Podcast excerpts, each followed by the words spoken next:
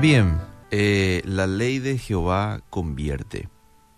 Hay muchos que dicen, hermano, no puedo dejar de pecar. Ya habrás escuchado esa frase. Me atrapa tanto aquellas cosas que no agradan a Dios. Me deleito con ciertos vicios. O la famosa frase, no quiero orar, no quiero leer la Biblia. No me interesan las cosas espirituales. Y mejor que sea sincero, ¿verdad? Y está bien, está bien, porque de todas maneras Dios igual, aunque vos no lo digas, Él lo sabe, porque Él mira tu corazón. Ahora, lo que te suelen decir también es, ¿qué puedo hacer? Yo sé que eso no está bien, ¿qué puedo hacer? Y quiero hacer dos comentarios eh, antes de leer el texto de Salmos. Uno, decir de que de por sí el ser humano no busca las cosas buenas o de Dios. Y mientras estemos en este mundo vamos a lidiar con esta naturaleza caída. ¿eh? Vamos a lidiar con esta caja, con el cuerpo, con la mente que siempre está buscando lo malo, que siempre está en busca de satisfacer sus malos deseos, ¿verdad? Eso por un lado. Y por otro lado, cuando vos vivís una vida de desenfreno lejos de Dios, te das libertad satisfaciendo tus malos deseos pecaminosos, eso te hace esclavo del pecado que practicas. Si vos practicas el pecado del adulterio, sos un esclavo del adulterio. Si practicas la mentira, sos esclavo de la mentira. ¿Dónde está esto? En Juan 8:34, cuando Jesús mismo le responde a alguien y le dice, de cierto, de cierto, os digo que todo aquel que tiene pecado, esclavo es del pecado, le dice a sus discípulos. Eh, y lo que muchas veces ocurre también es de que hay personas que entregan su vida a Cristo, eh, le piden perdón por todos sus pecados, viven con Él un cierto, cierta cantidad de tiempo, pero después se van de vuelta al pecado que antes, con lo cual antes eran esclavos, ¿verdad? Después de un tiempo, van y vuelven a y son otra vez esclavos de ese pecado.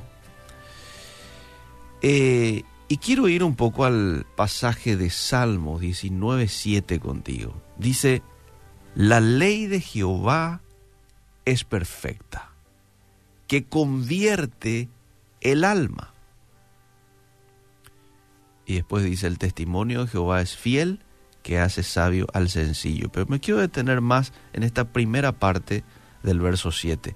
La ley de Jehová es perfecta que convierte el alma. La ley de Jehová, también conocida por los israelitas como la instrucción que Dios dio a Moisés y a los israelitas. Se lo llegó a conocer como la ley o la dirección, la Torá, y muy a menudo se la llama como la ley del Señor. Dice, es perfecta que convierte. ¿Qué es convertir? viene del hebreo shub, que básicamente significa volver al punto de partida, cambiar, convertir, girar, giro, restaurar, restituir. Eso significa convertir en el hebreo. Y miran el significado del hebreo de alma, nefesh o nefesh en hebreo que significa, aparte de alma, antojo, apetito, corazón, deseo, gusto interior, íntimo, lujuria, mente, voluntad. Todos estos significados tiene la palabra alma en el hebreo. Habrás escuchado que al alma se lo conoce como el centro de los sentimientos, ¿verdad? o el centro de los deseos, de la voluntad. Y es así.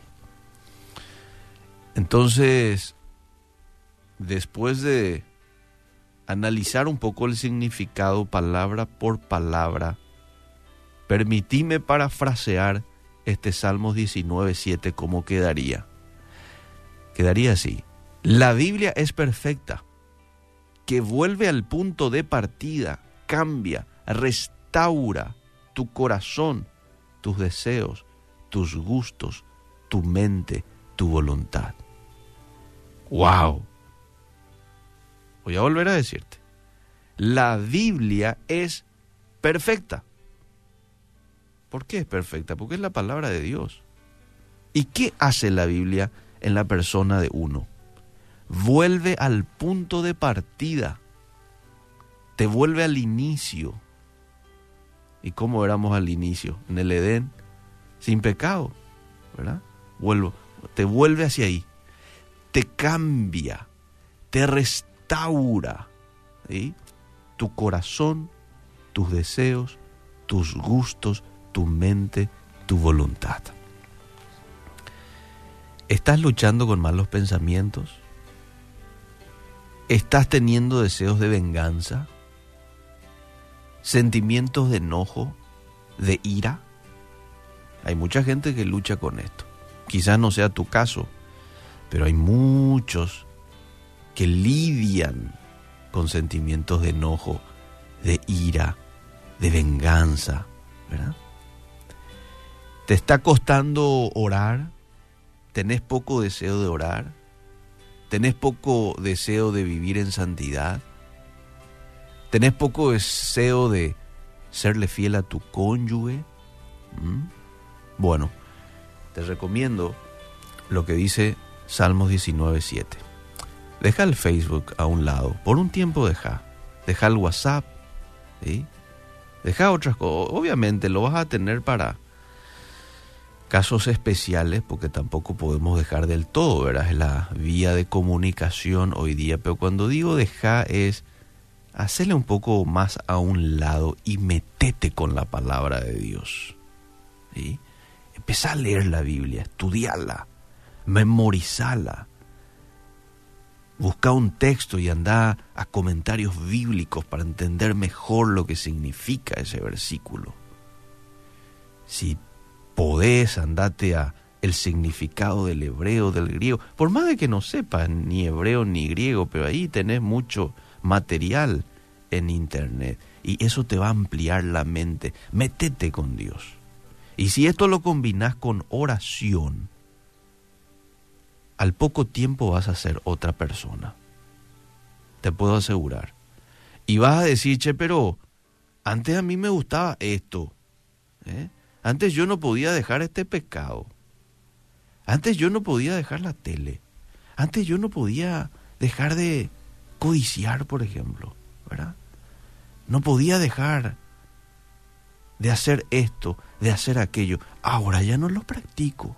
Mira un poco te vas a sorprender el cambio que la palabra de Dios va a hacer en tu vida. Es que algo ocurre cuando, cuando una persona se mete con el Señor, algo tiene que ocurrir. No podés ser igual a como era antes. Te estás metiendo con el Todopoderoso. Te estás metiendo con el ser más santo que existe este universo. Algo tiene que pasar después de ese encuentro, de esa intimidad. La palabra de Dios, mi querido oyente, te va a cambiar la vida. Así nomás. La palabra de Dios te va a hacer otro. Otra persona. Otra mamá, otro papá, otro novio, otro cónyuge, otro hijo. Eso va a ser de vos la palabra de Dios, te aseguro. Te aseguro porque eso dice la Biblia. Así que, bueno, te aliento hoy a que puedas tomar en serio este tema del estudio, de la memorización, de la palabra de Dios, de la oración, porque va a cambiar tu vida y te va a dar ese descanso que probablemente hace rato estás queriendo tener, ¿verdad? Ese descanso de pecado, no puedo dejar de, ¿verdad? Aquí hay mucha gente que siempre me escribe, no puedo dejar el adulterio, no puedo dejar este mal hábito, ¿verdad? Bueno, aquí está la solución. La Biblia nos da la solución. No soy yo, es la Biblia. Gracias Dios por tu palabra. Ayúdanos a poder tomar en serio el estudio de tu palabra, la aplicación a tu palabra, porque no solamente estudiar y conocer, es aplicarlo también. La oración son herramientas fundamentales para que el cristiano crezca, para que el cristiano se desarrolle. Gracias Señor. Danos la fuerza, danos la disciplina, danos la constancia en esto. En el nombre de Jesús. Amén y amén.